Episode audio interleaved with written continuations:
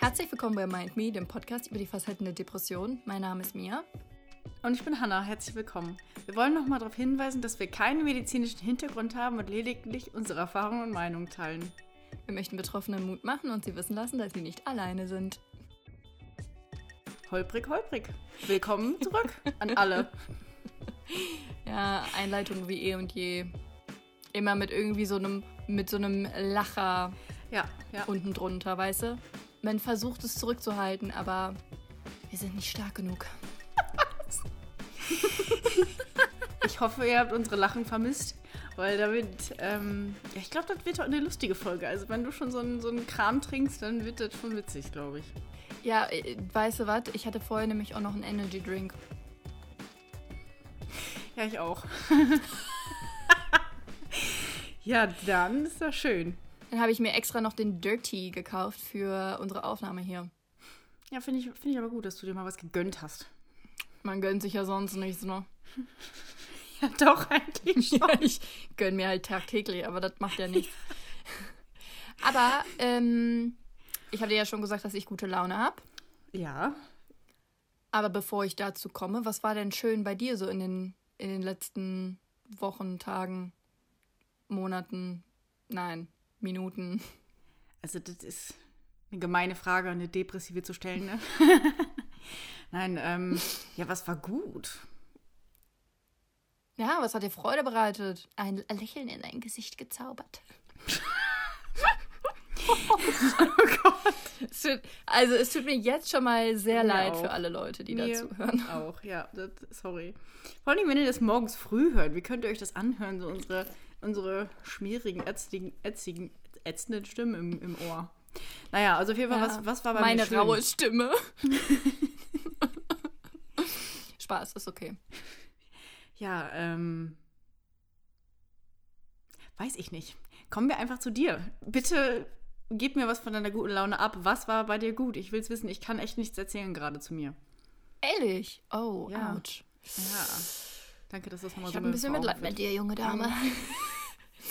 Aber, ähm, also, erstens, ich habe mir Sticker gebastelt die letzten, weiß nicht, vorgestern Abend oder so, für unseren Podcast. Denn ich fahre morgen mit meinem 9-Euro-Ticket nach Süddeutschland zu einer Freundin. Und weil ich da relativ viele Stops mache, ähm, ja, an großen deutschen Bahnhöfen, dachte ich mir, wird ein bisschen Mind-Me-Werbung gemacht. Ja, Und ich freue mich auch voll auf den Trip nach Süddeutschland, weil ich meine Freundin seit drei Jahren nicht gesehen habe. ja, das freut mich auch total, dass du das machst oder dass ihr das macht. Ja, es wird mal wieder Zeit, hör mal. Mhm. Ja, und wenn ihr die Folge hier hört, dann bin ich schon wieder in Norwegen. Das ist so krass. Ich habe dir ja von dem Alter. Stress mit diesem, mit diesem scheiß Zimmer erzählt. Ne? Ah, Ich dachte, äh, mit dem scheiß Boob-Grabscher-Update, aber Da- wird es in Zukunft hoffentlich, Nichts fingers crossed, keine Updates mehr Ja. geben. hoffe ich auch. Ja, genau, mit dem Zimmer hast du was erzählt, genau. Genau, ähm, ich wollte ja unbedingt ein Zimmer mit eigenem Badezimmer haben, weil ich Damit Mein du die Schüssel Zimmer- zersprengen kannst. In Ruhe. Volle Kanne, ungestört. ähm, und auch das sind so kleine Badezimmer. Ich meine, du warst ja bei mir, du weißt ja, dass das nur so ein kleines Ding ist, ohne Fenster. Und sorry, das will ich mir nicht mit irgendwem Aber, teilen. aber Fußbodenheizung. ja, mit Fußbodenheizung, das ist Premium, da gebe ich dir recht. Aber ich bin jetzt auch in einem anderen Haus, denn, pass auf, also, die haben mir gesagt, es gibt kein Zimmer mehr mit eigenem Badezimmer. Und das war dann so ein ewiges Hin und Her und ich habe mich ja schon richtig früh beworben, deswegen habe ich nicht verstanden, warum ich ja mein Wunschzimmer nicht bekommen habe. Also es war ganz wirr alles und dann wurde mir gesagt, so ja, es gibt nur noch Zimmer mit geteiltem Badezimmer. Bin ich ehrlich, war ich ziemlich pisst. Weil ich mich Ja. halt, wie gesagt, viel früher als alle Internationals beworben habe und dementsprechend hätten die mich ja eigentlich priorisieren müssen. Eigentlich, ne? Also ist ja Eigentlich, so. Mhm. genau. Und ja, dann äh, meinte sie, nächste Woche kommt, keine Ahnung, eine Mitarbeiterin aus dem Urlaub wieder und die guckt sich das dann nochmal an. Dann kam da keine Rückmeldung.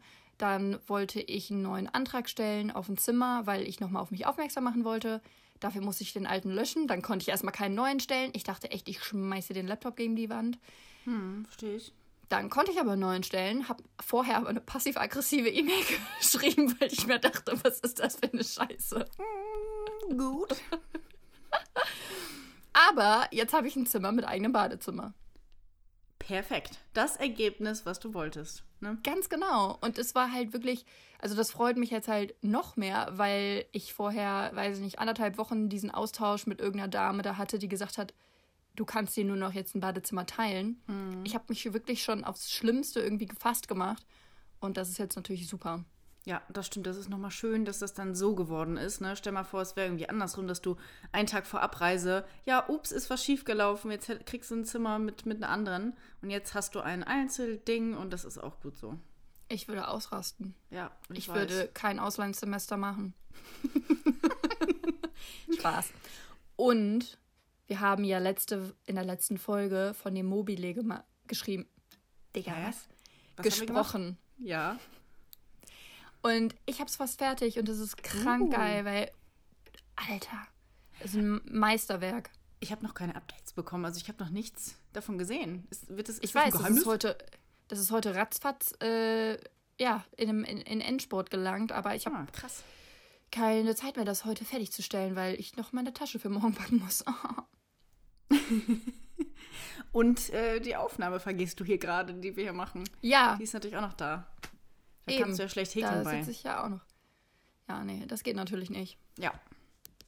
Wobei du ja eigentlich eher heute wahrscheinlich viel zu reden hast. Stimmt. Hehehehe. Aber du fragst sehr viel. Möchten Sie einmal erläutern, worüber wir heute sprechen? Selbstverständlich. Wir sprechen heute über die Tagesklinik. Also, glaube ich, auch ein Thema, was viele erwarten oder sich darauf gefreut haben, weil es sie interessiert.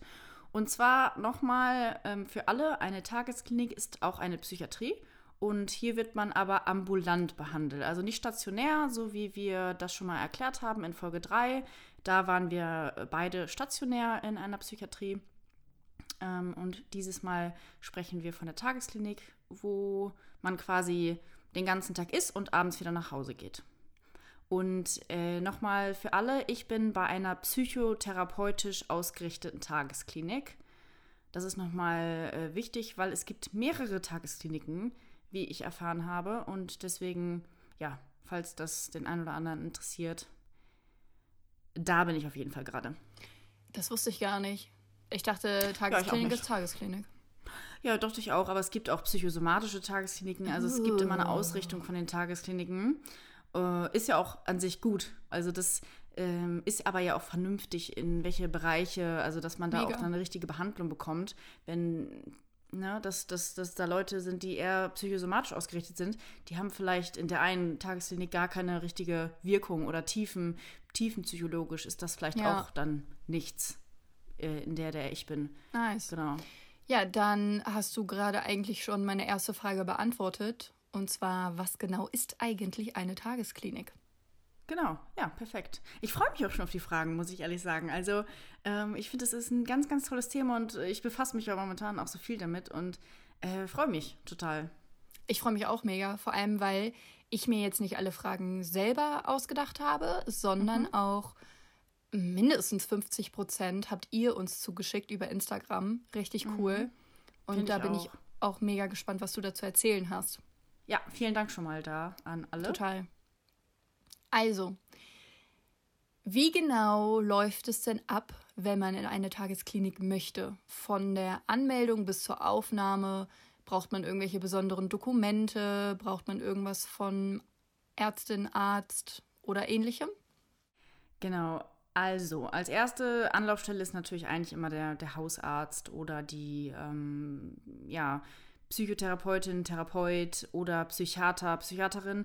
Also das sind so die, die, die Leute, die sich da auch am besten mit auskennen und zu denen man am liebsten äh, oder am besten hingeht und sagt, ich glaube, eine ambulante Therapie wäre das Richtige für mich. Und manchmal ist es auch so, dass die den Vorschlag machen.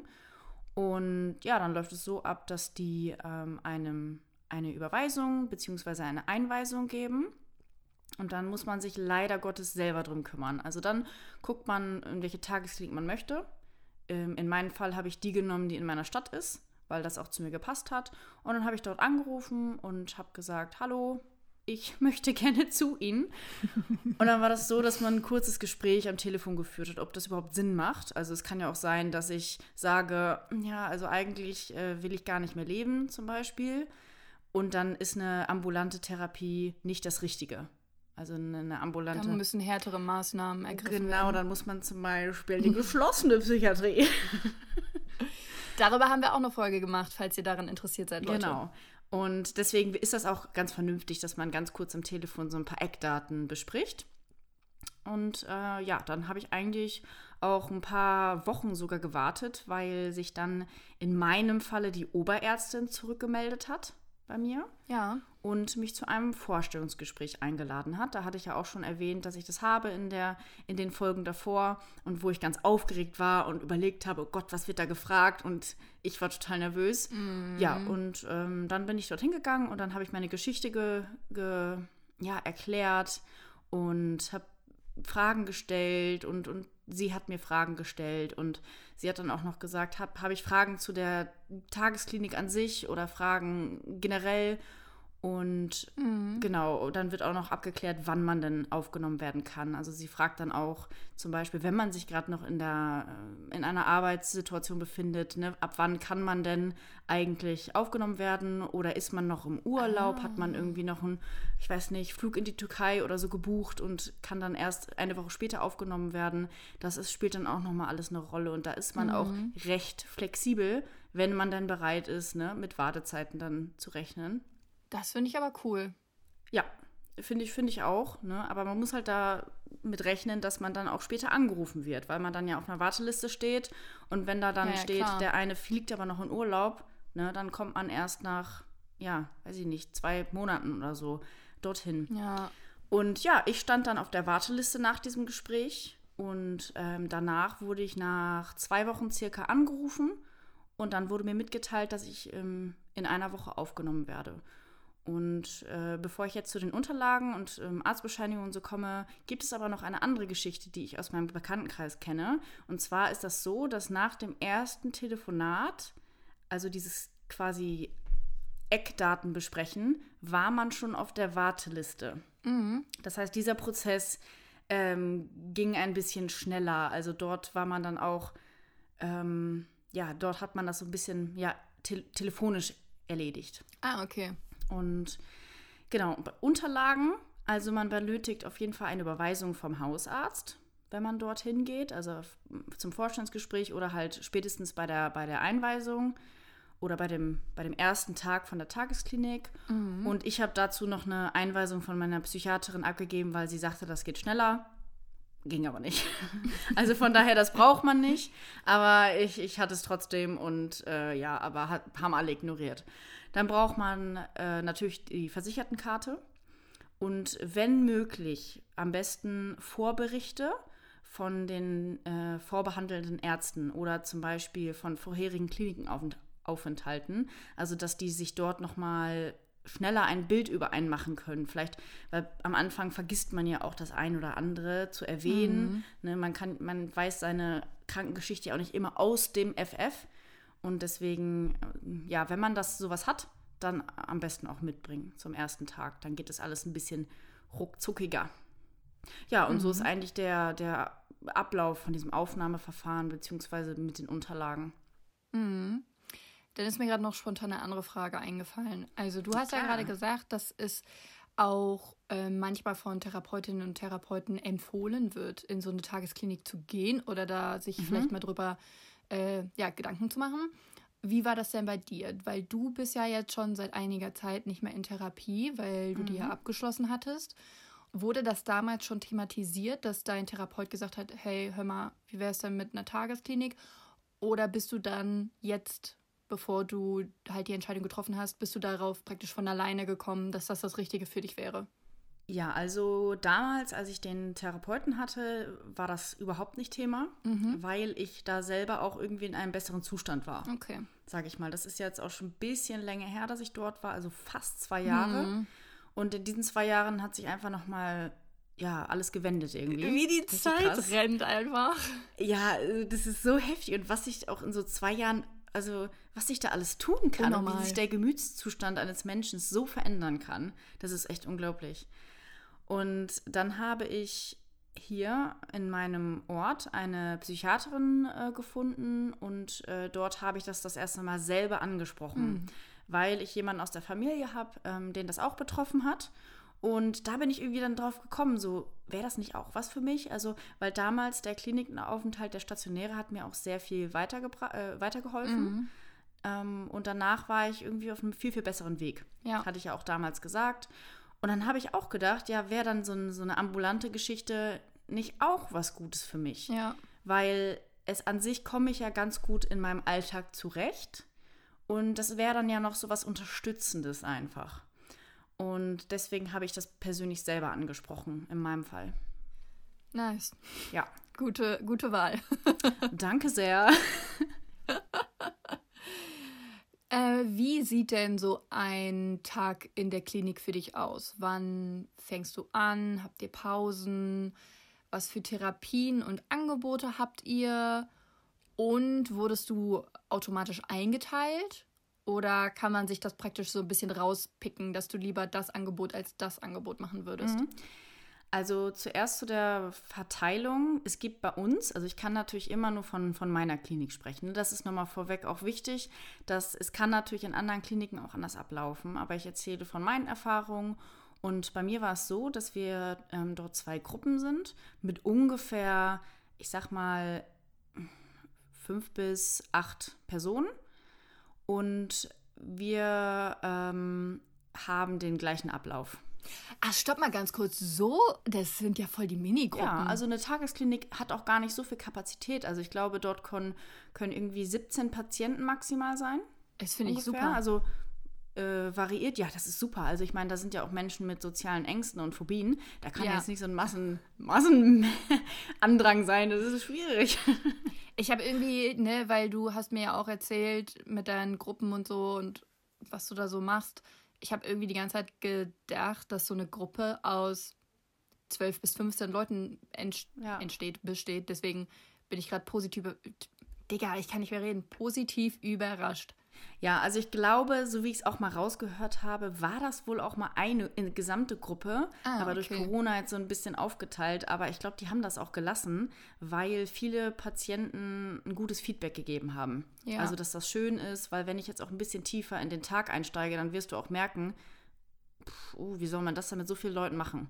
Das ist nochmal was anderes. Aber man kann sich auch nicht aussuchen, welche Gruppe man kommt. Man Okay. kann die Gruppen jetzt ohne triftigen Grund jetzt auch nicht einfach wechseln. Also das ist dann ein bisschen eingeteilt ähm, in, ich sag mal, Krankheitsbild und so ein bisschen vom, vom Typ Mensch, Typus, Alter, so, ne? Also so ein ganz bisschen eingeteilt ist das. Und finde ich aber auch vernünftig, weil es gibt, die Altersspanne ist relativ, ja, groß. Ne? Es ist, wir haben 18 bis, ich weiß nicht, lass mich schätzen, 65 oder sowas. Und natürlich ist, sind da die Interessen und, und äh, die Laster auch einfach anders. Ja. Und deswegen finde ich so verschiedene Gruppen auch gar nicht so verkehrt. Ich finde gerade auch diese kleinen Gruppen besser, weil stell mal vor, du bist da dann vor, keine Ahnung, 14 fremden Menschen und sollst dich auf einmal öffnen. Ich meine, Ja, das ist ja genau. teilweise wirklich nicht so einfach und ich glaube, es ist dann auch eine große Hilfe, wenn man dann in einer Gruppe mit, weil nicht vier, fünf anderen ist. Ja, genau. Also wir sind meistens ähm, eins, zwei, drei, vier, sechs Leute ungefähr, sechs, sieben oder so. Aber Ja. man hat ja jetzt auch schon so eine gewisse Vertrauensbasis und wir sind ja alle aus demselben Grund da. Von daher ist es auch noch mal was anderes, sich zu öffnen und es ist irgendwie ja so ein, ich sag mal in Anführungszeichen kleiner Safe Space. Mhm, total. Und genau, du hattest ja noch gefragt, wie so ein Tag dort abläuft. Also ist es so, dass man sich das vorstellen kann wie Geleitzeit. Also wir, wir können von 8 Uhr bis 8.30 Uhr dort sein oder müssen dort eintreffen.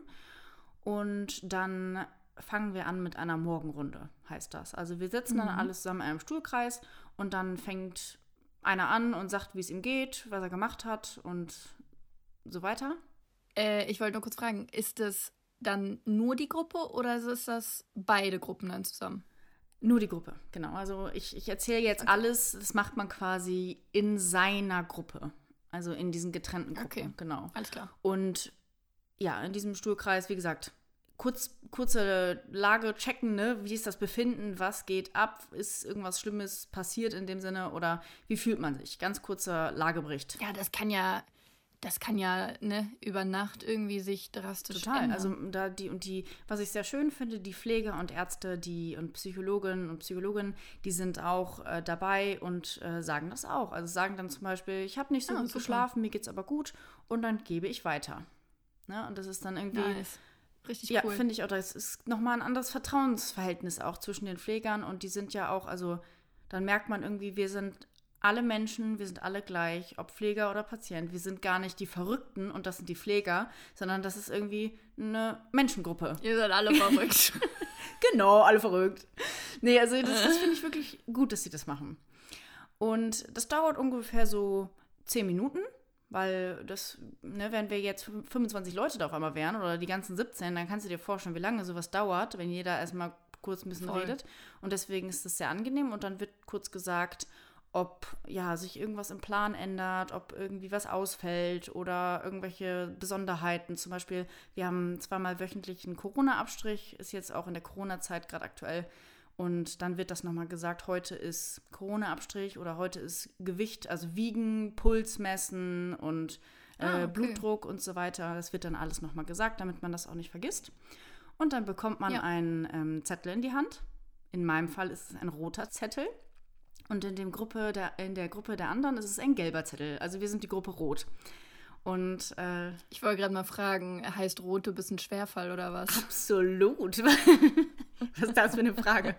Nein, tatsächlich äh, hoffe ich das nicht. Nein, und Ist so nur intern bekannt. äh, wäre schon ziemlich funny. Und genau, dann, dann steht auf dem Zettel eigentlich alles drauf, was man hat. Dann, also es geht wirklich bis Ergotherapie, ähm, Gesundheitspräventionsgruppe bis zur äh, Entspannungstherapie, Spielgruppen, Physiotherapie, Depressionsgruppen, Projektgruppen, ja natürlich auch die Oberarztvisiten, Themengruppen, Expositionstraining und wir haben auch noch sowas wie Psychoedukation, also so, wo man die ganzen Alternativen von, von Antidepressiva zum Beispiel auch kennenlernt, was man da noch machen kann. Also Lichttherapie und Wachtherapie. Also das Nice. ist wirklich super, dass man nicht nur, ne, der ist depressi- depressiv, der kriegt erstmal ein paar Medikamente hinterhergeschmissen, Ja. sondern auch, was kann man eigentlich noch machen? Ne? Also so Elektrokrampftherapie und sowas. übelst Mhm, nice. Ich finde es auch super spannend. Und genau, dann haben wir auch noch eine Depressionsgruppe, wo man zum Beispiel die Depression auch von außen betrachtet. Also quasi aus der Vogelperspektive, dass man nicht aus seiner eigenen Sicht immer diese blöden Scheuklappen hat, sondern dass man von oben eine andere Situation betrachtet und das dann einfach mal ja, bespricht in der Gruppe. Auch sehr interessant. Ey, ich bin neidisch. Ich will auch. Ja, komm gerne vorbei. Also wenn die dich sehen, direkt roter Fall. Ich, ich wollte gerade sagen, direkt roter Zettel. Genau, ja, so sieht also quasi der Tag aus. Wir haben dann, ja, Mittagessen, das wird da dort immer hingeliefert. Und äh, das essen wir dann zusammen. Man hat auch eine Mittagspause. Zwischen den Therapien kann man auch rausgehen, spazieren gehen. Man trägt sich dann aus, dass die Leute auch wissen, okay, die ist jetzt gerade unterwegs, wenn man gesucht wird. Und ansonsten, ähm, sage ich mal, ist das, klar hat man Pflichtprogramm, aber man hatte auch immer so eine gewisse ja, Freiheit. Und man kann zum Beispiel, in unserem Fall ist die Stadt relativ nah, dann sagt man sich eben, oh, ich habe jetzt eine Stunde Zeit, dann gehe ich eben in die Stadt und hole mir ein Eis oder ich gehe in die Ja. Stadt und ja, kauf das ein oder das, ne, oder gehe schon mal einkaufen. Ja, und dann geht man meistens so gegen 16 Uhr nach Hause. Am Freitag ist es eine Stunde eher, da ist man um 15 Uhr schon durch. Und wir haben in unserem Fall jeden zweiten Donnerstag Expositionstraining. Das bedeutet, ab 12.30 Uhr können wir gehen. Aber das heißt nicht, die Therapie ist vorbei, sondern man muss halt zum Expositionstraining. Das heißt, man sagt sich, okay, ich habe jetzt Angst davor, Eis kaufen zu gehen. Dann gehe ich jetzt los und kaufe ein Eis. Und das, ne, das bespricht man dann auch mit den, mit den Pflegekräften zum Beispiel. Und wie war Ihr Trip gestern zum Eisladen? Hatten Sie Angst? Und wie war es? Und so weiter. Und da kann man nochmal auf, den- auf die zugehen und sagen, ja, ach Mensch, ich habe mich nicht so gut getraut. Aber dann ist jemand mitgekommen und dann ähm, hat es doch geklappt. Und sowas. Das ist dann, ne, also dass man trotzdem auch aus seiner Komfortzone rausgeht. Also finde ich auch sehr gut, sowas. Ey, ich bin gerade krass begeistert. Ich finde das super. ich sehe das. Ich bin die ganze Zeit hier so am. Lächeln, weil ich mir denke Ja. so, ey, es wird immer besser. Ja, Mia, also da gibt es bestimmt noch Plätze frei, du. Ich Oh, bewerbe wäre mich schön, mal. wenn du hier kommst. Du kannst in meinem Bett, äh, da ist noch ein Plätzchen frei. Dankeschön. Ciao, Alter. Ja, ich, ich, ich hoffe, ich habe das äh, so verständlich und zu deiner Zufriedenheit erklären können. Total. Ich habe jetzt ähm, noch eine weitere Frage. Und zwar, du hattest ja vorher ähm, in deiner Therapie eine Einzeltherapie, also nur mit deinem Therapeuten. Wie ist es denn jetzt in einer Gruppentherapie dann auf einmal zu sitzen? Wobei du hattest wahrscheinlich in der Psychiatrie damals auch schon Gruppengespräche, oder? Ja. Also damals hatte ich auch Gruppengespräche und da gab es so Gruppen wie Angstgruppe oder Depressionsgruppe oder Suchtgruppe. Also da gab es dann eben verschiedene Themenbereiche. Und äh, das ist jetzt hier auch so, dass wir vieles gruppenbasiert machen tatsächlich. Also was ich vorhin noch äh, nicht erzählt hatte, ist, man hat natürlich auch Einzelgespräche.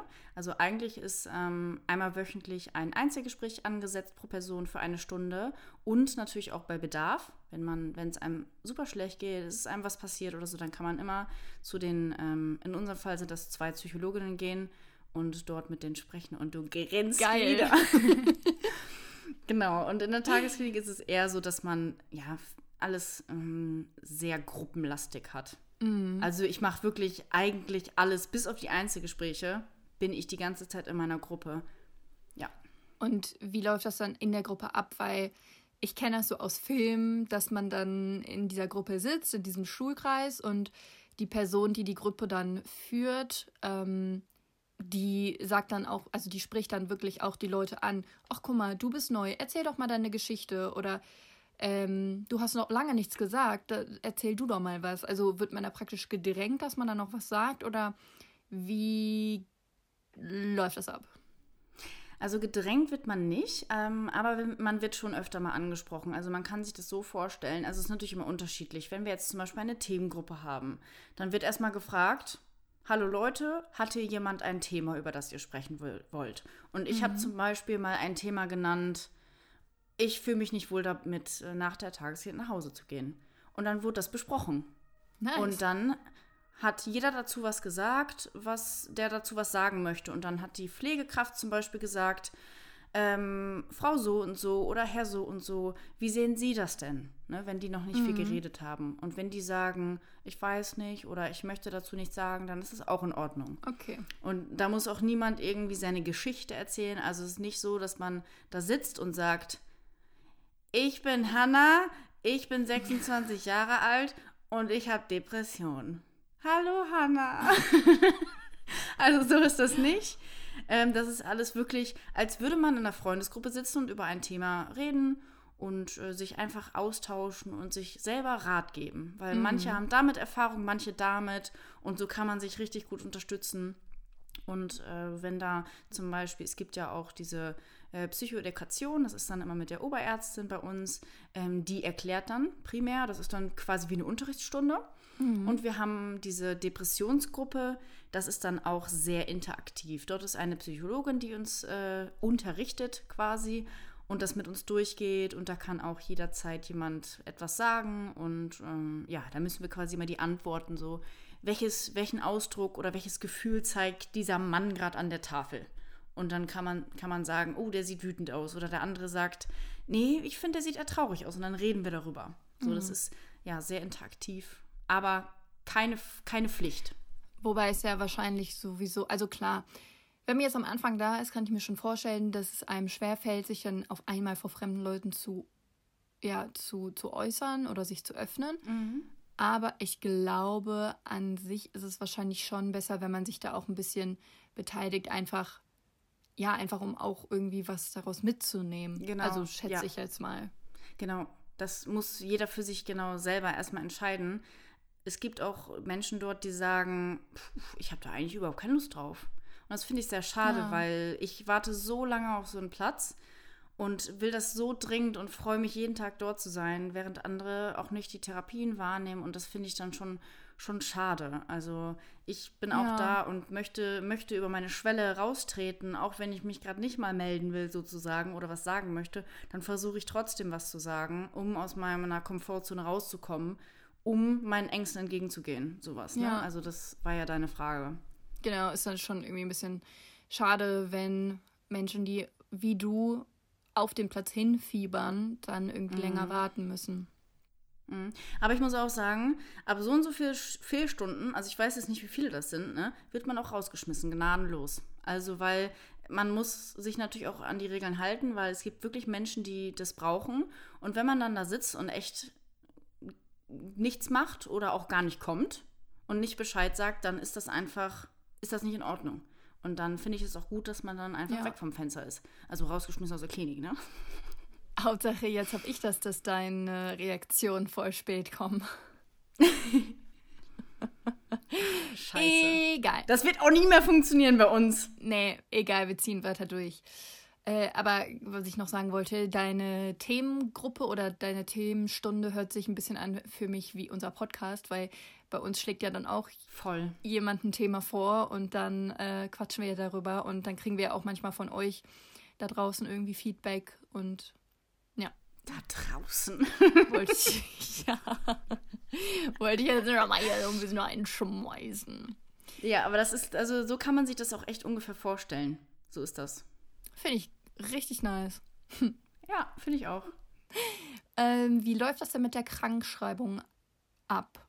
Ähm, was ist, wenn man jetzt zum Beispiel ja, einen Job hat und den dann für die Tagesklinik unterbricht? Oder wie ist es auch, wenn du jetzt krank bist und zwei, drei Tage nicht erscheinen kannst in der Klinik? Mhm.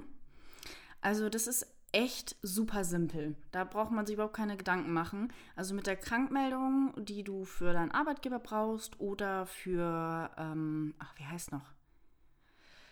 Das Arbeitsamt zum Beispiel. Ähm, gehst du eigentlich äh, zur Pflege hin und sagst, ich brauche eine Krankmeldung für den Arbeitgeber. Und dann stellen die das aus. Äh, an dem Tag, wo du quasi eingeliefert wurdest, in Anführungszeichen, bis ist natürlich unterschiedlich. Also manche sind vier Wochen, sechs Wochen, acht Wochen da. Es gibt natürlich, die können nicht krank schreiben im Sinne von, äh, wir wissen schon dein Datum, sondern das ist dann so, dass die schreiben, entweder wenn sie, äh, also wenn man selber ein Datum braucht, dann schreiben die das rein, was man haben möchte, zum Beispiel einen Monat. Und dann muss man danach sich noch eine Krankmeldung holen von denen. Man mhm. muss halt selber dran denken. Oder die schreiben rein, in tagesklinischer Behandlung, dass, ne, also dass das kein, dass es ein offenes Ende hat. Okay. Ja, und ähm, diese Krankmeldung, ja, kann man dann einfach bei seinem Arbeitgeber abgeben oder äh, dem Arbeitsamt schicken. Also das ist wirklich ganz simpel. Und wenn man mal krank ist, dann ist das auch absolut kein Problem. Dann ruft man einfach an dort in der Tagesklinik und sagt, ich fühle mich schlecht, ich fühle mich krank, ich, ich, ich übergebe mich die ganze Zeit oder ich schaffe es gerade nicht auf, aus dem Bett und dann ist das in Ordnung. Dann meldet man sich einfach nur krank. Und es ist natürlich so, wenn du jetzt sagst, ich habe äh, plötzlich pfeiferisches Drüsenfieber und ich falle für drei Monate aus, dann ist es natürlich so, dass man meistens dann den Platz erstmal wieder abgibt. Okay. Aber wenn man ähm, wirklich diesen Platz braucht, dann kann man danach auch wieder einsteigen. Aber es ist natürlich, ne, in diesen drei Monaten kann dann auch jemand anders noch behandelt werden. Mhm.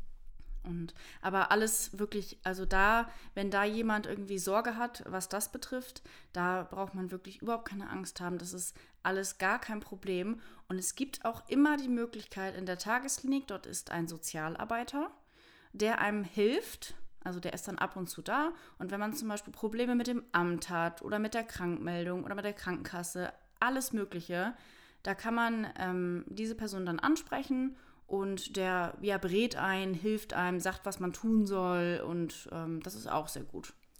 Ey, es wird immer besser. Was soll ich sagen? ja. Scheiße am Norwegen, ja, gesagt, also, ich bewerbe mich in der Tagesklinik. Ich ja, also ich meine, du hast die Möglichkeit und die psychischen Probleme ja. auch. also Voraussetzung erfüllt. Aber volles Rohr. Wie sind denn deine TherapeutInnen und PEDs? Und vielleicht kannst du PEDs nochmal erläutern, weil ich nicht weiß, was das ist. Die Frage haben wir über Instagram bekommen. Genau. Also die PEDs sind die Pflege- und Erziehungsdienstler sozusagen. Mhm. Ähm, also das ist die, die Pflegekräfte, die dort sind. Mhm. Und meine, also ich habe in meinem Fall, spreche ich von Therapeutin, weil ich eine Therapeutin habe, eine, eine Psychologin. Und ich habe äh, eine zuständige Pflegekraft für mich. Mhm. Also, also habe ich immer einen Bezug zu einer Pflegerin und einer Psychologin. Mhm. Und meine Therapeut, Therapeuten und ähm, Therapeutinnen sind super. Also ich muss sagen, ich finde, ich hatte ein Gespräch mit meiner Psychologin und die, da sind alle Dämme gebrochen, wirklich. Also ich habe wirklich noch nie in einer Therapiestunde geweint und sie hat was angesprochen und richtig den wunden Punkt getroffen. Und ich dachte, Uff. wow, da, da, bin ich ja noch nie drauf gekommen, wie, puh, also echt ja. krass, krass war das. Und es ist auch unheimlich sympathisch. Und die Pflegekräfte finde ich auch, ähm, ich habe jetzt alle kennengelernt, finde ich auch sehr gut. Natürlich gibt es immer äh, die, die man super gerne mag und ja. die, wo man sich sagt, ähm, sind nett, aber hm, ich weiß nicht, mit denen möchte man dann einfach nicht über seine Probleme sprechen. Aber ich glaube, das hat man überall und immer. Aber es gibt wirklich ganz, ganz, ganz tolle äh, Pflegekräfte dort, die ähm, einem auch immer helfen und auch sagen äh, oder sehen, wenn es einem nicht so gut geht, wenn man zum Beispiel irgendwie ein bisschen geknickt da rumläuft und dann fragen die, äh, was ist denn los? Und wir sind immer für sie da. Wenn sie ein Gespräch brauchen, dann können sie immer zu uns kommen und also bisher, oder ich brauchte mal eine Ibuprofen. Mm. Ich habe sofort eine Ibuprofen bekommen und ne, ohne Nachfrage. Es war einfach, klar, kein Problem. 800? Nee, mir. Nein.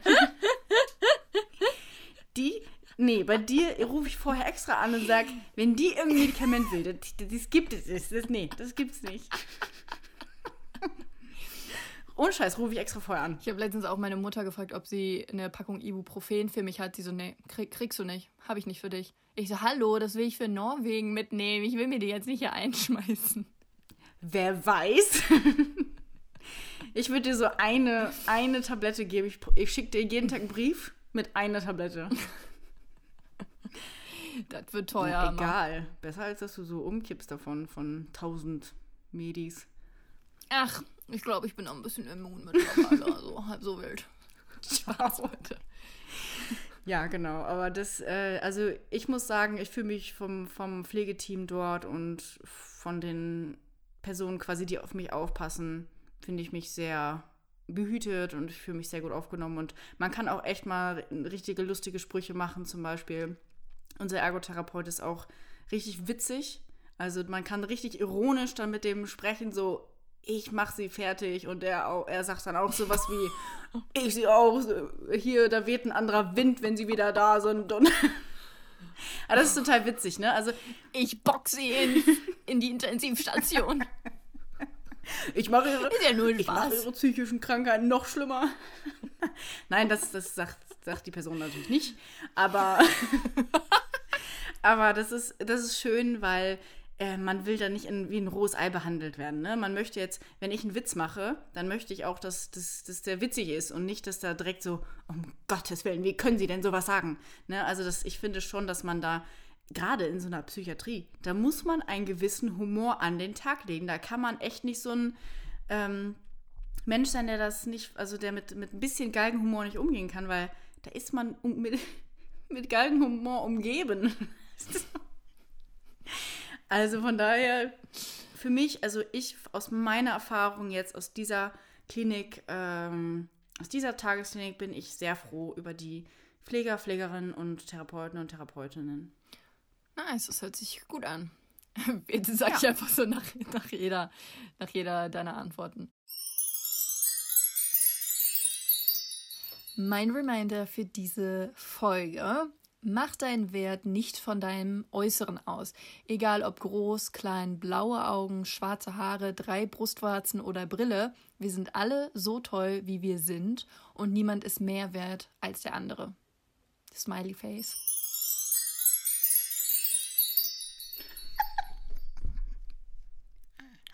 Jesus Christ. Ich habe ja. wirklich ein Smiley Face dahinter, deswegen dachte ich mir, ja, ja finde ich cool. Drei Brustwarzen. Ab groß, klein. ich finde ich richtig geil. Ich hatte auch noch überlegt, ob ich da irgendeinen Spruch am Lippen habe, aber hatte ich nicht. Harry Styles hat drei Brustwarzen. Oh, es gibt gar nicht so, es gibt, glaube ich, viele Menschen, die es haben. Mhm. Hast du das? Nee. Ja, du? Ich, nee, ich kenne deinen Körper ja.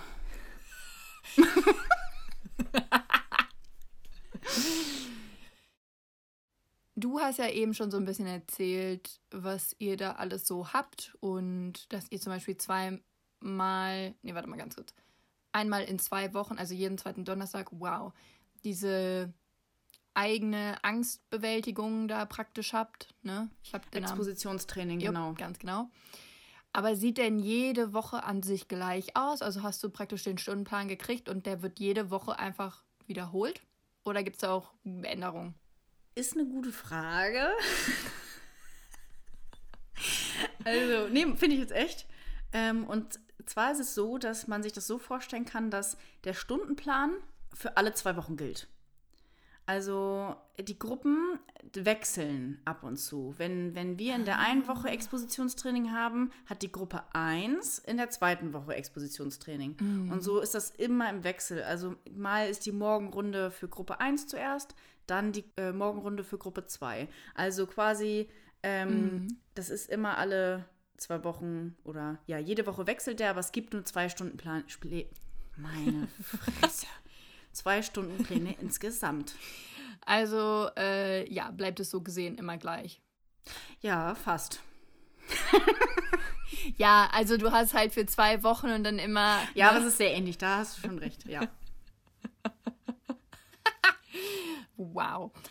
Ähm, weißt du denn schon, wie lange du. Nee, weiß ich nicht, ganz ehrlich. Auch nicht absehbar? Nee, schieß, schieß los.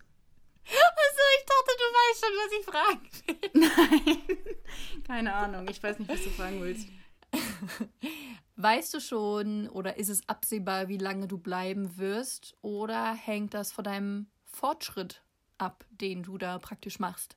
Oder sagen die so, hör mal, Hanna, du hast jetzt in den letzten zwei Wochen so krass gut irgendwie einen Fortschritt gemacht, du brauchst jetzt nur noch zwei Wochen oder ist es praktisch von dir abhängig, dass du sagst, ich fühle mich bereit, dass das hier jetzt meine letzte Woche ist? Oder vielleicht beides?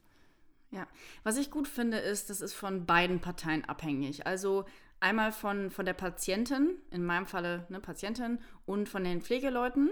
Die machen das und, und der, Ärzt, der Oberärztin. Also das wird gemeinsam entschieden. Mhm. Wenn ich jetzt zum Beispiel sage, ich bin bereit zu gehen, dann können die immer sagen, hm, ich weiß nicht so recht, das, äh, ich, ich glaube, sie müssten noch ein bisschen länger bleiben. Mhm. Oder andersrum. Ne? Also ich sage, ich, ich würde total gerne noch zwei Monate bleiben und die sagen, hm, eigentlich brauchen sie das nicht mehr. Und dann wird halt gefragt, warum denken sie das? Also es ist so, dass bei mir auch nicht absehbar ist, wie lange ich bleibe. Meistens ist es wohl so, dass man vier, sechs oder acht, acht Wochen bleibt, also wie ich gerade schon einmal erwähnt hatte. Und ähm, es ist aber wirklich von Person zu Person absolut unterschiedlich. Ich kenne Le Leute dort, die wirklich schon zwei Monate da sind und ähm, ich kenne Menschen, die nach ein paar Wochen wieder gehen oder rausgeschmissen werden oder abhauen und ja, Leute, die ganz normal sechs Wochen bleiben. Und äh, von daher, es wird einfach in ein paar Wochen bei mir zum Beispiel darüber geredet, wie geht es mir, wie hilft mir das, was habe ich für eine Motivation, ähm, klappt alles und wie sehe ich mich in Zukunft. Also dann wird immer darüber gesprochen, ob ich denn schon bereit wäre für eine Entlassung zum Beispiel. Ja, finde ich gut, dass äh, da alles so doppelt abgeklärt wird.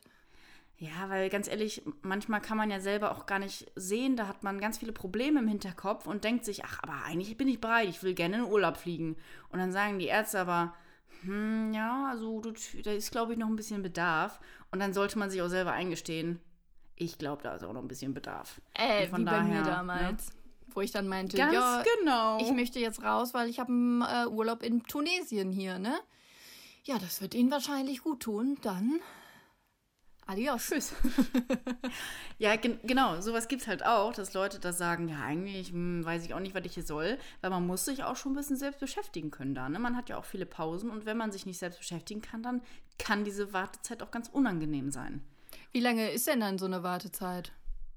Also man hat durchaus schon mal zwei Stunden Wartezeit bis zur nächsten Therapie und du hast da halt so einen Platz ich weiß, ich mache gerade einen richtig hässlichen Gesichtsausdruck. Ja, aber ich denke mir so, boah, geil, du kannst so viel lesen in der Zeit, du kannst so viel häkeln in der genau. Zeit. Das ist einfach Finde ich auch, weil wir haben zum Beispiel auch so einen Entspannungsraum, wo man hinle sich hinlegen kann, autogenes Training machen könnte zum Beispiel oder im Ergotherapieraum, da kann man immer hin und malen, basteln, werkeln und so weiter. Man nice. kann spazieren gehen. Also ich finde das auch, ich finde diese Zeit, die man dort hat, auch super. Also ich bin da eigentlich immer ausgelastet, bis auf so mal ein paar Minuten, wo ich dann an meinem Platz sitze und vielleicht auch kurz lese oder einen Kaffee trinke oder sowas. Und ich finde das auch, ich finde das auch super toll. Ja. Man kann Tischtennis spielen, man kann T Kicker spielen, man kann auf so ein Ergo-Rad gehen und da ein bisschen Frust abfahren. Nice. Genau. Ja, ich ja. habe auch jemanden in meinem Umfeld, der in einer, jetzt nicht Tagesklinik war, der Frust abfährt. Nee. Hm. Nee leider nicht. Ähm, aber die Person kam dann auch irgendwie ständig mit so selbstgemachten Holztieren an. Wirklich mit so einem ganzen Zoo ja. dann am Ende des Aufenthalts. Richtig nice. Ich finde das halt so geil, wenn ich da immer diese Körbe sehe. Man hat ja früher immer so, als, als wenn man noch so ein bisschen jünger war und noch nicht so wusste, was ist eigentlich eine Psychiatrie, hat man immer gesagt, in der Psy Psychiatrie flechten immer alle Körbe. Und das finde ich so geil, weil da sitzen halt wirklich ganz viele Leute und flechten Körbe. Ehrlich? Ja, habt ihr. Also, das habe ich noch nie gehört. Was? Du warst doch selber mal in der Psychiatrie. Habt ihr da nicht in der Ergotherapie äh, Körbe geflechtet? Geflochten? Keine Ahnung, ich war nur eine Woche da. Ich hatte nicht richtig Programm. Krass. Also ich, ich habe auf jeden Fall schon hunderte Leute Körbe flechten sehen. Wirklich. Also das ist nice. echt, echt krass. Und ja, ich kenne auch ganz viele, die da dann stehen und sagen, scheiße, was mache ich jetzt als nächstes? Und die ballern da die ganzen Sachen raus. nächster Korb, nächster Ist Korb, so, nächster ja. Korb. Finde ich, oder ganz viele machen diese Paracord-Bänder. Finde ich auch immer richtig witzig. Ich habe keine Ahnung, Das ist so ein festes, stabiles Band. Ah, okay. Nee, ich finde es irgendwie mega cool, dass da dann so viel angeboten wird, weil, Alter, wer fängt schon an, einen Korb bei sich zu Hause hier irgendwie zu, zu flechten. Kein fucking Schwein. Nice, eben. Ja. Und falls da ja. jetzt jemand draußen ist, der äh, zu Hause schon Körbe flechtet, sorry für Hannas Ausdruck. sorry. Ups. Ja, meine ich nicht so. Doch. Ja, nee, hast du noch mehr Fragen oder was? Ich habe noch vier, fünf. Fünf, sechs Fragen. Ich weiß nicht, was das gerade für eine Stimme war. Oh. Ja. Wie ist es, mit Menschen mit unterschiedlichsten psychischen Erkrankungen zusammen zu sein? Die Frage finde ich auch, ich habe sie gesehen. Ich habe sie gesehen, sorry, Sneak Peek. Finde ich wirklich eine sehr interessante Frage, weil ich mir darüber gar noch nie Gedanken drüber gemacht habe. Also ich habe das gar nicht mhm. hinterfragt. Und äh, wir haben bei uns viele Menschen, die ähnliche Erkrankungen haben, aber auch komplett unterschiedlich. Also ich, ich glaube, die meisten haben Depressionen, Klassiker. die bei uns sind, und viel mit Angst Klassiker. zu tun. Aber es gibt auch viele, die haben posttraumatische Belastungsstörungen und ähm, wirklich ganz, ganz starke Sozialphobien. Und dann ist das schon interessant, weil man sich auch dementsprechend ein bisschen verhalten muss. Also es gibt auch viele, die durch Geräusche, Gerüche oder sowas in Flashbacks verfallen oder einfach ähm, disassoziieren. Also man muss schon darauf vorbereitet sein, dass wenn man in der Tagesklinik einmal klatscht, dass alle Leute, dass alle Leute einmal zusammenzucken und du fragst dich, um Himmels Willen, ich habe noch nie so viele Leute gesehen, die sich so heftig erschrecken. So, das ist echt, das ist wirklich phänomenal. Das sind viele Leute auch, die rumwirbeln, die nicht still sitzen können zum Beispiel. Und viele Leute, die mit dem Kopf auf dem Tisch sind und ähm, lieber schlafen. Also das ist wirklich, da gibt es einmal das volle ja. Programm. Und ähm, das ist aber auch schon sehr interessant, weil man mit den Leuten auch sich austauschen kann und fragt, wie ist es eigentlich bei dir? Oder was hast du und wie, wie mhm. äußert sich das? Also, dass man auch von Krank anderen Krankheitsbildern mal so einen kleinen Einblick bekommt und die auch hautnah einmal miterlebt. Also, ich muss sagen, ich finde, das ist eher ein äh, Gewinn, dass man ähm, so unterschiedliche Krankheitsbilder dann auch äh, in einem mhm. Raum hat. Trotz den gleichen Angst und Depressionen zum Beispiel, als ne, dass es irgendwie komisch ist oder so. Also ich finde es wirklich gut, und äh, sehr interessant, das alles so nah miterleben zu können und die Person auch darauf anzusprechen und mit denen zu sprechen und auch von mir. Dann ich gebe da ja auch einen eigenen Touch mit meinen Krankheiten rein, mit meinen Beschwerden und du brauchst auch gar Gib nicht mal deinen eigenen Touch.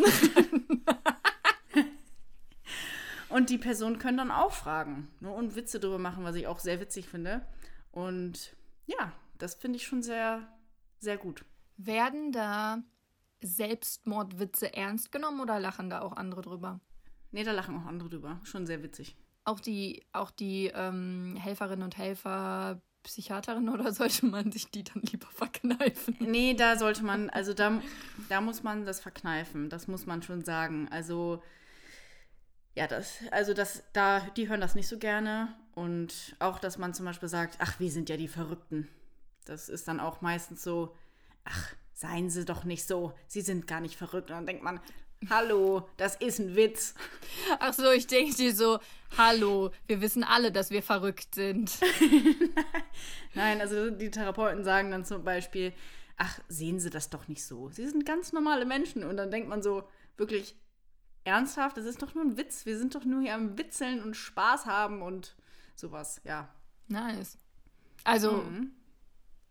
Mehr oder weniger. Doch schon witzig. Also doch, ich finde, also so wie wir auch Witze machen mit unserem, mit unseren Krankheiten und Galgenhumor und, und alles Blödsinn, kann man das da ganz auch ganz gut. Also, dass man da wirklich mal so einen Witz droppt, wo andere sagen würden, ach, ganz schwarzer Humor.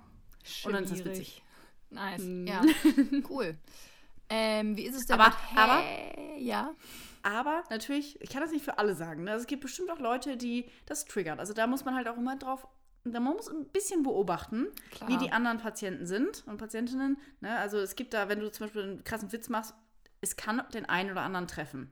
Also erstmal beobachten und gucken und dann raushauen. Ja, fahre fort, bitte. Äh, warte mal ganz kurz. Stell mal vor, du hast so ein Parfum drauf oder so ein Deo, so einen ganz einzigartigen Geruch und jemand aus seiner Gruppe wird getriggert und sagt, ja, meine Oma hat den Duft immer getragen und sie hat mich früher immer geschlagen oder so oder ich vermisse sie so soll. Und dann musst du dir extra dafür halt einen anderen Duft suchen, weil du damit mit deinem Duft die andere Person triggerst. Meinst du, sowas könnte vorkommen? Ja, ne? Sicherlich, oder? Das wäre richtig kacke. Ja, ich denke schon, auf jeden Fall. Also Gerüche sind ja auch bei mir zum Beispiel auch ein ganz großer Punkt. So. Also ich kann mir schon vorstellen, dass, es, dass das vorkommt. Also ich habe es jetzt nicht erlebt, aber ja, doch Geräusche sind auch, habe ich auch schon gehört, dass das zum Beispiel ein Problem ist für viele und die an vieles erinnert. Ja, aber das wäre schon mies, wenn das so wäre. Ich würde mir meine Haut abreißen.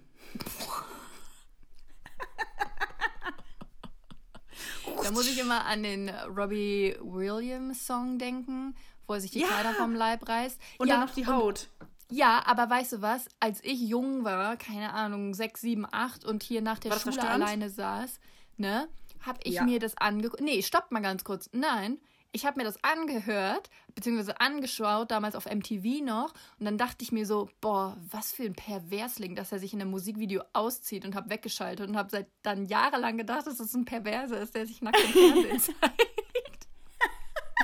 was? Also, aber da hat er sich noch nicht komplett ausgezogen. Doch, doch, er war nackt. Und aber danach hat ja, er nackt, ja die aber, Haut. Ah, ja, ja, okay. Okay, ich dachte, du hättest, er hat sich auch noch die Haut abgezogen und du dachtest, bah, was für ein Perverser. Nee, das, nee, ich habe okay. noch, als die Haut drauf war, habe ich dann weggeschaltet ja, okay. und dachte so, äh, Perversling. okay, das macht ein bisschen leichter für mich zu verstehen. Aber wie ist es denn mit Handys? Also ich meine, ich kann mir da schon eine Antwort drauf bilden.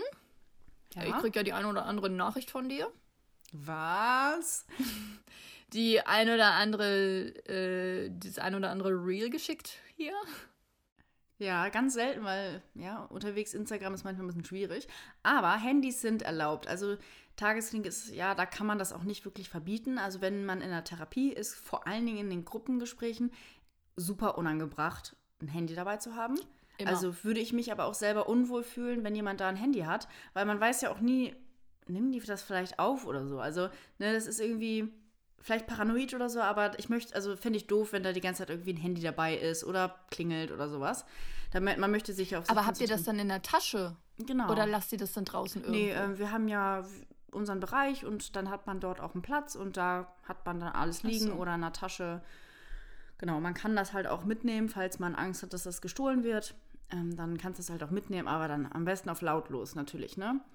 Und ja, normal. genau, Handys sind erlaubt. In der stationären Klinik war das ja auch so, aber auch ungern gesehen von den Pflegekräften. Also wenn du da jetzt zum Beispiel auch sitzt mhm. in der. Tagesklinik, in der Ergotherapie und du hast dein Handy da draußen, dann sagt der Therapeut auch was. Also der sagt dann zum Beispiel, ich würde sie lieber sehen, wenn sie ihr was basteln und ne, an, anstatt dass sie jetzt hier an einem Handy tippen. Das können sie auch in der Pause machen oder weil man ist ja da, um sich zu therapieren und nicht um seinem blöden Trott da am Handy nachzueifern.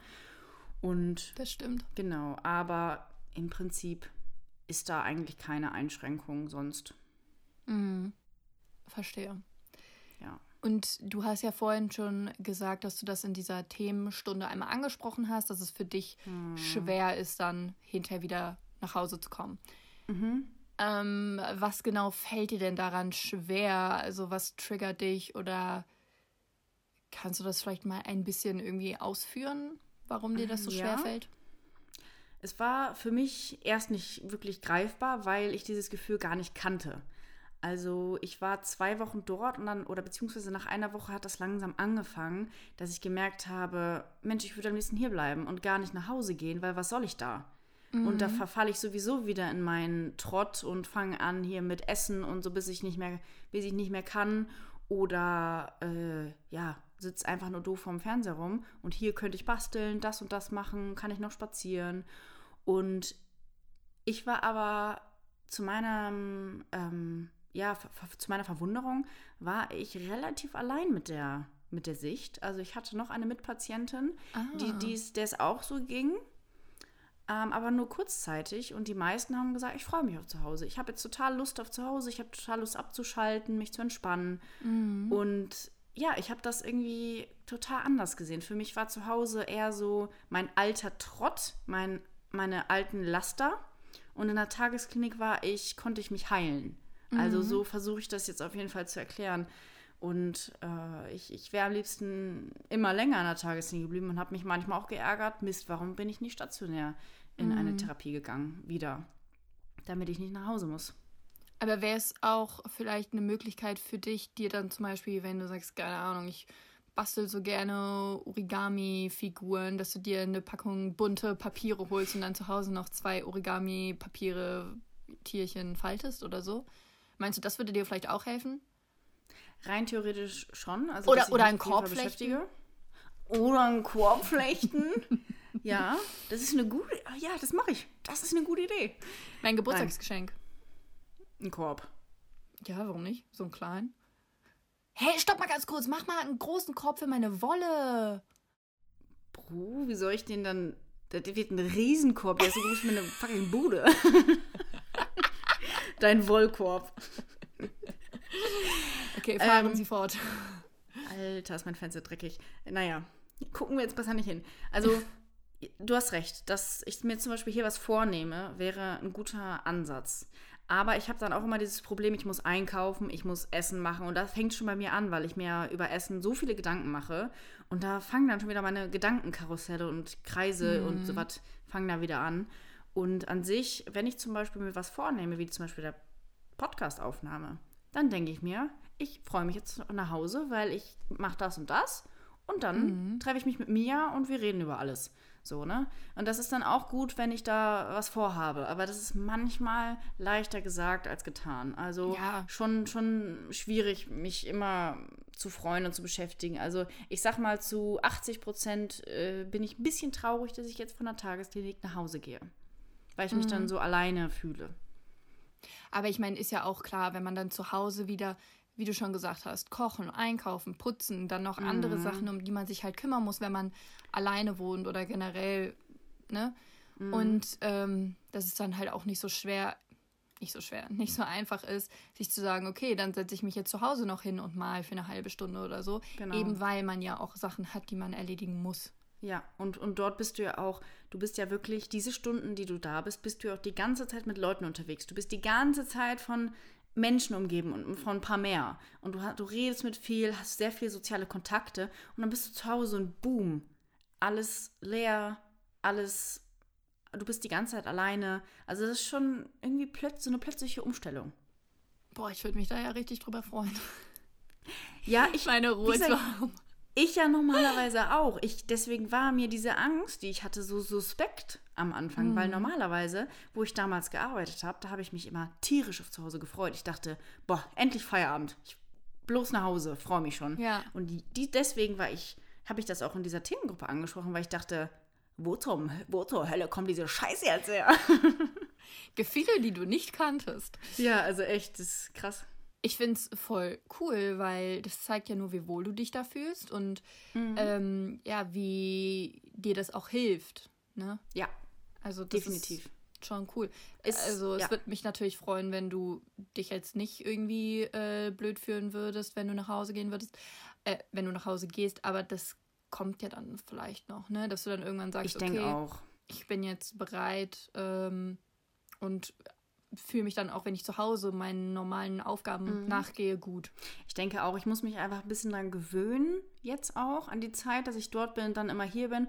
Und vielleicht muss ich auch einfach lernen. Also diese Angst ist vielleicht auch einfach, mein Körper will mir sagen, ich muss damit lernen, umzugehen. Auch alleine mich wieder zu beschäftigen können. Was? Zu beschäftigen können. War das, ist das richtig? Ja. Ich habe nur halb zugehört, weil ich meine nächste Frage Ja. durchgelesen habe. Das passt schon. Passt schon. Ich hoffe, es ist nicht falsch. Egal. Genau. Bitte, bitte fahre fort. Okay. Das ist nämlich jetzt meine vorletzte Frage. Was erhoffst du dir von der Tagesklinik und wie wird es dann weitergehen, wenn du entlassen wurdest? Auch eine gute Frage. Also, was ich mir von der Tagesklinik erhoffe, ist wirklich, dass die mir sozusagen einen Startschuss geben. Also, dass ich jetzt wirklich mit einem richtigen, die, ich weiß, dass die nicht die Hauptarbeit für mich machen, sondern das mache ich. Und ich freue mich einfach darauf, dass die mir so ein bisschen den Weg weisen. Und was lachst du so blöd wieder? Es endet mit einem richtigen Banger da, weil du da so richtig frisch in ein neues Leben starten kannst. Ich weiß nicht, warum ich das die ganze Zeit im Kopf hatte, aber deswegen habe ich so gelacht. Also ich, ihr müsst euch vorstellen, ich sitze hier und ich sehe Mias Gesicht und sie fängt die ganze Zeit an zu lachen und da, da muss ich mich konzentrieren und das geht Das- nicht. Das Das ist geht halt nicht. einfach nur das, was bei mir im Kopf abgespielt wird. Ja. Fall für die Tagesklinik. Nein. Äh, genau, also das hoffe ich mir aber, dieser, dieser Banger, den, Ja. den möchte ich haben. Und genau, einfach wieder ein besserer Umgang mit meinen Gefühlen. Ich erhoffe mir, dass ich neue Ansätze bekomme von meiner Therapeutin, die ich dort habe. Und ich hoffe einfach, dass ich gewisse Ge äh, ja, Symptome und äh, Sichtweisen, die ich habe, einfach wieder verstehe und richtig einordnen kann, weil ich glaube, das habe ich ist mir so ein bisschen entgleist. Also damals hatte ich das ein bisschen besser unter Kontrolle und ich glaube, das ist mir jetzt einfach die letzten Monate einfach richtig entgleist. Also ich bin wieder richtig auf dem falschen Pfad, dass ich wieder meine in meine alten Gedankenmuster reinfalle. Und ich möchte darauf, also für die Tage, bei der Tageslinie möchte ich lernen, dass ich wieder auf mein Gleis komme. Alter, das hört sich so scheiße an, wenn ich. ich möchte einfach meine, meine alten Du möchtest da mit einem richtigen Banger weggehen. mit einem richtigen Banger weggehen und meine Gedankenstruktur richtig vermöbel und mir wieder meine ganzen Synapsen neu verschließe in meinem Gehirn. Damit das alles wieder besser funktioniert, sonst wird das nichts. Sonst wird das nichts. Aber äh, finde ich auf jeden Fall gut, dass du dir da so ein paar mm, Ziele gesetzt hast oder Erwartungen hast. Ich weiß nämlich noch genau, als ich damals ähm, ja in der Therapie war, da wurde ich auch am Anfang gefragt oder nach so ein paar Stunden, ja, was erwarten Sie sich hier eigentlich? Und ich so, pff, keine Ahnung, ich will einfach wieder normal denken, so. Ja, Keine das Ahnung, das ist meine erste Therapie Frage. Mhm. hier, keine Ahnung, was möglich ist. Also das muss sich auch jeder im Klaren sein, dass wenn man so eine Therapie macht, das wird gefragt. Also das ist eine Frage, die sich, die wirklich, da kann man sich schon mal so ein bisschen drauf einstellen, weil die Frage wird immer gefragt. Und was ich in meinem Fall sehr gut finde, ich musste so einen Zettel ausfüllen, wo zum Beispiel, was sind meine Ziele in der Therapie oder in der Tagesklinik, mhm. was sind meine Erwartungen, was sind meine Wünsche für mich und äh, meine Motivation. Was ist meine Motivation, hier zu sein? Und das musste ich ausfüllen und abgeben. Und ich kann mir vorstellen, dass ich das am Ende nochmal mit denen bespreche. Und ist das eingetroffen? Hat das geklappt? Und das finde ich sehr, sehr gut. Ich habe mir erstens Gedanken darüber gemacht, warum bin ich hier und warum möchte ich das machen. Und zweitens ist es dann bestimmt auch sehr spannend zu sehen, ob ich in diesen Wochen einfach Fortschritte gemacht habe und selber merke, okay, das ist richtig eingetroffen, das Ziel, was ich hatte. Ich möchte nämlich ja. wieder besser ne, mit den und den Gefühlen klarkommen. Und das, da freue ich mich schon drauf, wenn das dann klappt.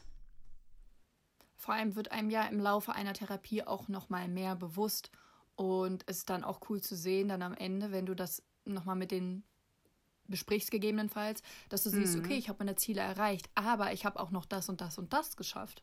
Genau, ja. Voll cool. Ja, finde ich aber auch. Meine letzte Frage. Was würdest du Menschen mit auf den Weg geben, die aktuell überlegen, in eine Tagesklinik zu gehen oder vielleicht auch schon kurz vor der Aufnahme stehen? Also, ich würde auf jeden Fall sagen, geht diesen Kackschritt. Wirklich. Also geht diesen Schritt. Ich denke nicht, dass ihr was falsch machen könnt. Beziehungsweise ihr könnt nichts falsch machen, weil wenn es wirklich schlimm laufen sollte, dann habt ihr immer die Option, ein Gespräch zu suchen oder zu gehen. Es gibt immer die Möglichkeit zu gehen. Ihr seid da nicht gefangen, das ist kein Gefängnis oder so. Und ihr habt wirklich die Möglichkeit, an euch selber zu arbeiten und die geben einem echt Mittel dafür. Und das finde ich so gut. Also wenn ihr ja drüber nachdenkt, brauche ich so eine Therapie, ja, macht das einfach. Setzt euch auf die Warteliste. Das dauert sowieso tausend Millionen Jahre. Also wirklich Monate habe ich gewartet. Setzt euch auf die Warteliste und wenn ihr angerufen werdet, ihr könnt immer noch absagen oder zusagen und euch ne, irgendwie mit euch selbst beschäftigen. Und wenn ihr in einer besseren Verfassung seid, dann könnt, wie gesagt, einfach absagen. Aber ruft mhm. da an, geht diesen Schritt. Und wenn ihr kurz vor der Aufnahme seid, dann möchte ich euch eigentlich nur beglückwünschen, weil ich mich sehr freue für euch, dass ihr das erstens gewagt habt, weil ich denke, für viele ist das kein einfacher Schritt. Es fordert sehr viel Mut, auch aus dem zum Beispiel Arbeitsleben auszusteigen und das zu Auf tun. Auf alle Fälle. Und deswegen Glückwunsch für euch und ich hoffe, dass das gut bei euch klappt. Ich hoffe, dass das alles so ist, wie ihr euch das vorstellt, also dass das schön ist und dass ihr richtig an euch arbeiten könnt und richtig auch aus eurer Komfortzone steppt und das einfach ausnutzt. Weil zum Beispiel, wenn ihr vor einer Situation Angst habt, in welcher Gelegenheit ist es besser, das auszuprobieren, als in einer Tagesklinik. Wenn ihr zum Beispiel Angst davor habt, in einen Laden zu gehen oder Bus zu fahren, dann macht das, während ihr in der Tagesklinik seid, weil danach könnt ihr immer dahin gehen, ihr könnt immer mit einem Psychologen, Psychologin sprechen oder mit einer Pflegekraft und sagen, oh mein Gott, das war so schlimm. Die haben immer zum Beispiel Bedarfsmedikation da. Wenn das so schlimm für euch war, dann gebt mir, hör auf so dumm zu gucken. Also es gibt wirklich keinen besseren Ort, als die Ängste zu besiegen, die man hat, in einer Tagesklinik. Und das muss man erstmal begreifen, dass das wirklich so ist. Und die sind wirklich für einen da und ähm, ja, wollen einem dann auch helfen. Im besten Fall. Also, das stimmt natürlich, ne? Weil du kannst ja auch, entweder es war total schlimm ähm, dass du dann zum Beispiel, wie du vorhin gesagt hast, dein Eis zu kaufen da, weil du davor Angst hast. Dann kannst du am nächsten Tag direkt ähm, ja, mit jemandem darüber sprechen. Oder es war einfacher, als du denkst und du kannst jedem deinen genau. äh, Fortschritt, Fort, Fortschritt, Digga, Fortschritt mitteilen. Und wenn die dir dann sagen so, hey, voll gut, hast du gut gemacht, dann fühlt sich das natürlich auch nochmal richtig ja. gut an. Und wenn du in der Therapie bist, dann wartest du halt noch im schlimmsten Fall eine Woche, zwei Wochen, bis du das mit deinem Therapeut, deiner Therapeutin besprechen kannst. Und ich selber habe ja noch nie über eine Tagesklinik nachgedacht oder ob ich das brauche. Außer heute so 80 Mal. ja, aber ich stand halt auch noch nie so vor der Entscheidung, okay, entweder ich ne, mhm. jetzt mache jetzt mein Studium oder ich gehe in die Tagesklinik. Da stand ich nie vor, vor der Entscheidung. Ja. Aber ich muss sagen, falls es mal so weit, Fingers crossed, dass es nicht so weit kommt, ja. aber falls es mal so weit kommen sollte, dann muss ich sagen, ähm, werde ich das auf jeden Fall machen, weil ja. so wie du das beschreibst, natürlich, es hängt von Tagesklinik zu Tagesklinik ab. Genau. Aber so wie du das beschreibst, das hört sich wirklich toll an, ähm, dass da einem richtig gut geholfen wird und ja, man vielleicht auch neues Talent da beim mhm. Korbflechten äh, da kommen entdeckt. ganz neue Talente zum Vorschein. Also wirklich, ich habe da Künstler und Künstlerinnen gesehen, wo ich dachte, yo, du hast richtig Talent. Ist dir das eigentlich noch nicht aufgefallen? Nee, es sieht voll kacke aus. Und ich denke mir, was zur Hölle? Also, ja. aber ich muss auch dazu sagen, was du gerade nochmal sagtest, ähm, man, man, einem wird geholfen, wenn man mitarbeitet. Also Klar. es ist wirklich so, wenn du nicht mitarbeitest und wirklich die ganze Zeit so denkst, gar keinen Bock auf den Kram, dann merken die Pfleger und Pflegerinnen das auch. Ne? Und also die sagen sich dann auch, okay, hier ist eine Person, die wird, die will, der will gar nicht geholfen werden. Und mhm. eine Tagesklinik ist dafür da, dass man den, die Hauptarbeit macht. Und man muss Normal. dahin gehen, man muss an sich arbeiten wollen. Und wenn das der Fall ist, dann wird einem auch gut geholfen. Ansonsten ist es auch ein bisschen schwierig, gebe ich zu. Ja, wie mit den ganzen ähm, Hilfsangeboten, ne? Auch bei einer Therapie, man muss bereit sein, sich zu öffnen und mitzuarbeiten und auch außerhalb der ähm, Therapiestunde dann an sich zu arbeiten, weil sonst wird das nichts. Ja, genau. Aber auf jeden Fall nochmal mein letztes Statement: Macht das.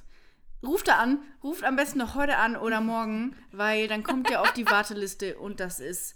Also macht diesen Schritt, geht diesen Schritt euch zuliebe und eurer mentalen Gesundheit zuliebe und für euer, euer weiteres Leben. Ihr könnt nur lernen. In zwei, drei Wochen in den Nachrichten so Tagesschau sagt an, von wegen, die Tageslisten, äh, Tageskliniklisten sind länger als je zuvor. Viele sind äh, geil auf einen heiß begehrten Platz und so. Richtiger Einbruch der ganzen Gesundheits äh, Dinge und Bummens Wirtschaft crasht. Ja, Who knows? Das kann sein. Aber ja. Also, das waren auf jeden Fall meine Fragen. Ja, einige Fragen. Ich bin auch am Schwitzen. Hast du noch irgendwas hinzuzufügen oder irgendwas, was dir auf der Seele brennt und du loswerden möchtest diesbezüglich? Eigentlich nicht. Also, ich habe echt alles gesagt und. Äh, alles ist gesagt ja. zwischen uns. Schon lange. Mia, schon lange. Nein, ich habe ich hab euch alles, alles gesagt, was ich zu sagen habe. Und ja, also es tut mir für die Leute leid, die eine schlechte Erfahrung gemacht haben in der Tagesklinik. Ähm, aber ich hoffe, ich habe euch, ja, posit meine positive Erfahrung hat euch ein bisschen Mut gemacht oder keine Angst, äh, falls ihr jetzt irgendwie oder falls ihr davor steht vor so einem Schritt. Ihr braucht auf jeden Fall keine Angst haben. Es ist keine Einbahnstraße. Ja, vielleicht ist es dann auch jetzt nochmal, ähm, wenn man jetzt selber eine negative Erfahrung gemacht hat, schön zu hören, dass es auch ja, Tageskliniken gibt, die, in denen es anders abläuft. Und vielleicht, ich weiß ja nicht, inwieweit man das kann, dass man sich in der Nachbarstadt nochmal irgendwie in der Tagesklinik bewirbt. Ähm, weil so wie sich das jetzt für mich anhört, ist das 1A. Ja, also es gibt natürlich immer Mankos. Immer. Sure. Also es gibt natürlich, auch bei uns ist Personalmangel ein großes äh, Ding. Und äh, das ist dann auch, das macht sich auch bemerkbar. Aber wie gesagt, man merkt trotzdem, dass die, dass das Personal einfach das versucht, das Beste zu geben. Ja. Ähm, aber wie gesagt, also manchmal ist es dann schwierig, da hat man dann ja kein Einzelgespräch in der Woche und das ist dann schon schwierig, ne? Mhm. weil man darauf baut das ja auch auf. Aber gut, dafür kann man mit dem mit der Pflegepersonal sprechen zum Beispiel. Ja. Also immerhin, ne, dass man da trotzdem erstmal einen Ansprechpartner hat, aber alles in allem würde ich es trotzdem jedem empfehlen. Ja. Ja, dann äh, bedanke ich mich recht herzlich bei dir, dass du ähm, ja, deine Erfahrungen mit uns geteilt hast. Sehr, sehr gerne und vielen Dank nochmal für die Fragen und vielen Dank genau. auch an dich, Mia, dass du mir die Fragen gestellt hast. Aber selbstverständlich. Fand ich sehr gute Reihenfolge, sehr gut gewählt. Und äh, falls jetzt jemand noch eine Frage hat, dann könnt ihr uns das natürlich auch gerne per E-Mail oder per Instagram schreiben. Und Hannah kann die dann beantworten. Ja, gerne. Also ich bin, also auch kurze Fragen oder falls ihr denkt, boah, das ist eine peinliche Frage, haut die raus. Ist so. Hier ist nichts peinlich. Das, Alter. hier ist euer Safe Space. Also ihr, es gibt keine peinliche Frage, die ihr uns so stellen könnt. Also glaubt mir, wenn, wenn ihr den Chatverlauf zwischen mir und mir lesen würdet, dann würdet ihr sagen, Alter, da ist nichts peinlich, da ist das Boot schon gesunken. Ich glaube, das Einzige, was wir noch nicht gemacht haben, ist irgendwie den eigenen Code fotografiert und hin und her geschickt. Aber sag niemals Aber nie. wir haben schon drüber nachgedacht.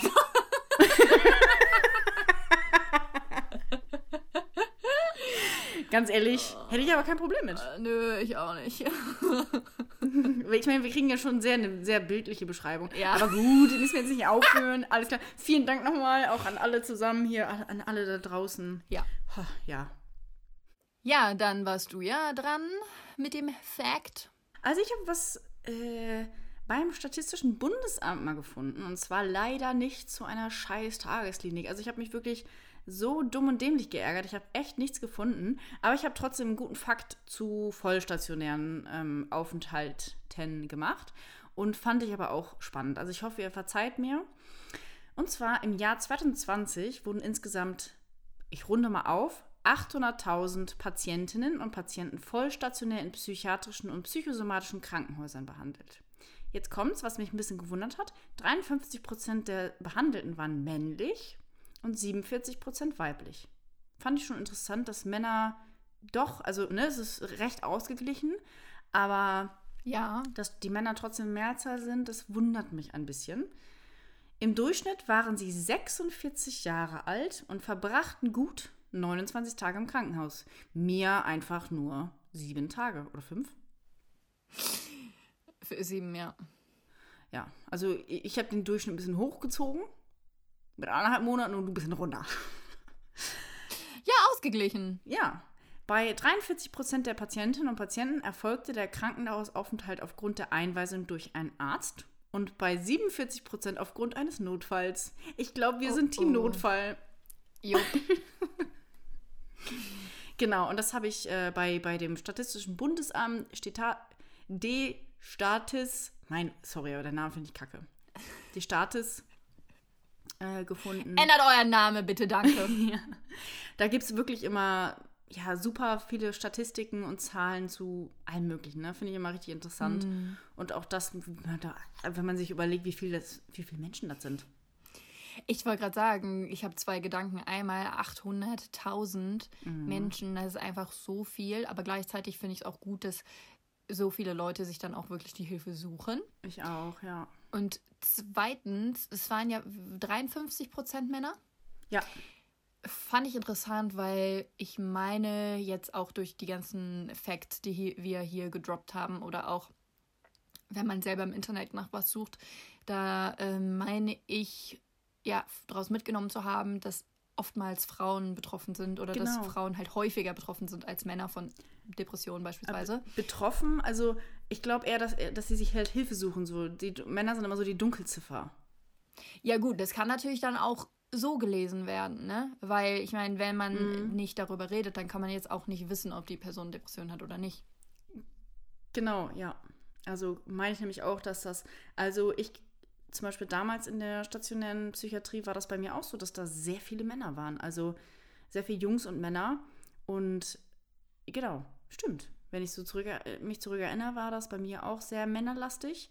Und jetzt ist es eher frauenlastig, würde ich sagen. Aber wir haben trotzdem auch ein paar Männer dabei, was ich auch schön finde, dass die ähm, sich auch Hilfe holen und nicht diese toxische Männlichkeit, ich muss in den Wald gehen und einen Baum fällen und ich habe keine Ahnung von psychischen Krankheiten. Und dann gibt's ein Bier. Also, random Frage 11 ist mir gerade spontan eingefallen. Wir kennen ja schon den boxenden Opa und wir kennen den Joghurtdieb.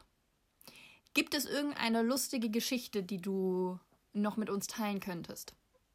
Oder ist der boxende Opa mittlerweile so weit geheilt, dass er es in die Tagesklinik geschafft hat? Nee, also ich weiß nicht, ob es den boxenden Opa noch gibt. Aber eine lustige, also keine lustige Geschichte, aber ich habe eine, eine Freundin, sag ich mal, die ich damals stationär kennengelernt habe, mit der ich immer Karten gespielt habe, immer Skippo. Ihr erinnert euch. Die ist auch dort. Und wir haben uns getroffen und dachten beide Oh. so, ah, fuck, die jetzt wieder erwischt. also wir freuen uns natürlich, dass wir uns... Jetzt kann ich die wieder ins Gepo abziehen. Haben wir bisher noch nicht einmal gespielt. Wir malen die ganze Zeit. Sie hat auch zum Beispiel so ein krasses Hä? Zeichentalent. Das wusste ich gar nicht. Das finde ich richtig krass. Und äh, genau, das ist halt eher das Witzige, sag ich mal. Sonst ist da noch nicht so viel passiert. Ich halte euch auf dem Laufenden. Ja. Ähm, aber das war schon ein krasser Zufall, dass wir beide da wieder sind zur selben Zeit. Einfach, ich sehe nur ihren Namen und dachte, alles klar. Ja, Oh shit, here we go. genau, aber ist auch irgendwie schön, ne? Also, dass man sich dann so auf dem, also nicht auf dem Wege wieder sieht, aber dass man sich wieder sieht.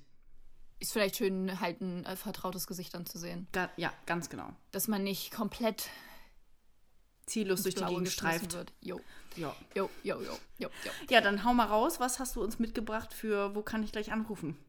Nachdem ich dein Gesicht gesehen habe. Also, ich habe was ganz Neues für euch. Eine Liste. Ah, fuck. Ähm, wir haben ja jetzt von dir gehört, was man alles braucht und wie man vorgeht, Mhm. wenn man in eine Tagesklinik möchte. Und die Deutsche Arbeitsgemeinschaft Tagesklinik e.V. hat eine Liste zusammengestellt mit allen Tageskliniken in Deutschland. Die werden wir euch mal verlinken. Das ist ähm, etwas zum Down Downloaden. Und unten kann man dann ja von Bundesland zu Bundesland klicken und kriegt dann pro Bundesland immer die Tageskliniken mh, angezeigt. Und falls ihr denkt, so, ja, okay, jetzt hat Hannah mir den letzten Stupser gegeben, mir eine Tagesklinik zu suchen, dann äh, schaut da doch direkt mal rein und sucht euch die Tagesklinik in eurer Nähe raus. Und ruft da an. Ah ja, und äh, holt euch äh, eine Überweisung. Und das ist alles.